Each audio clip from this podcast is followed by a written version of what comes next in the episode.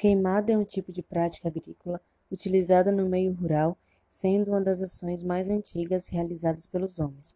Ela é conhecida por sua rapidez, pois em muitos casos ela é utilizada como uma ferramenta para limpeza.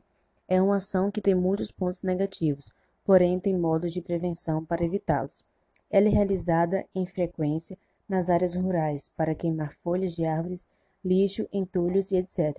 E isso causa consequências ruins, como doenças respiratórias, o aquecimento global, que a cada dia que passa só aumenta, a emissão de gases poluentes nas florestas, por exemplo, quando acontece queimadas estão destruindo o lugar de habitação dos animais e muitas vezes eles invadem a área urbana.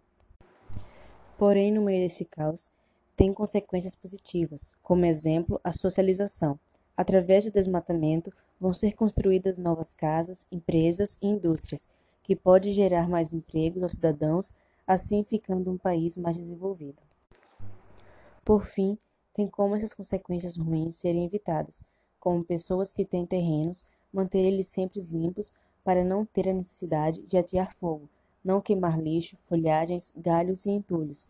Não que isso vai parar as queimadas e desmatamento mundialmente, mas se cada um fizer a sua parte, podemos ter um planeta com um ar que possamos respirar sem causar doenças e consequências ruins.